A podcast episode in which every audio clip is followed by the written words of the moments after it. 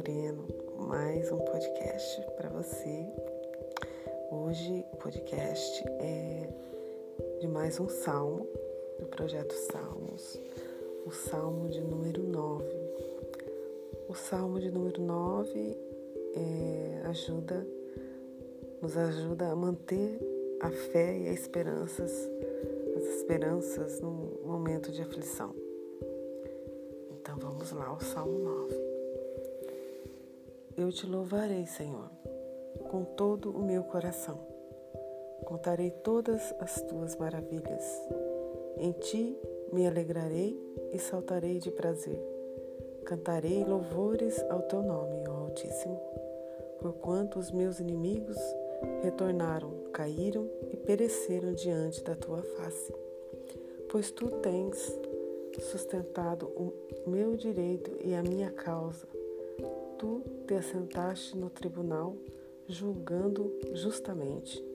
Repreendestes as nações, destruístes os ímpios, apagastes o seu nome para sempre e eternamente. Ó inimigo, acabaram-se para sempre as assolações, e tu arrasaste as cidades, e a sua memória pereceu com elas. Mas o Senhor está assentado perpetuamente, já preparou o seu tribunal para julgar. Ele mesmo julgará o mundo com justiça, exercerá juízo sobre povos com retidão. O Senhor será também um alto refúgio para o oprimido, um alto refúgio em tempos de angústia. Em ti confiarão os que conhecem o teu nome, porque tu, Senhor, nunca desamparastes o que te buscam. Cantarei louvores ao Senhor, que habita em Sião. Anunciai entre os povos os seus feitos, pois quanto inquire do derramamento de sangue, lembra-se deles. Não se esquece do clamor dos aflitos. Tem misericórdia de mim, Senhor Olha para minha aflição, cansada por aqueles que me odeiam.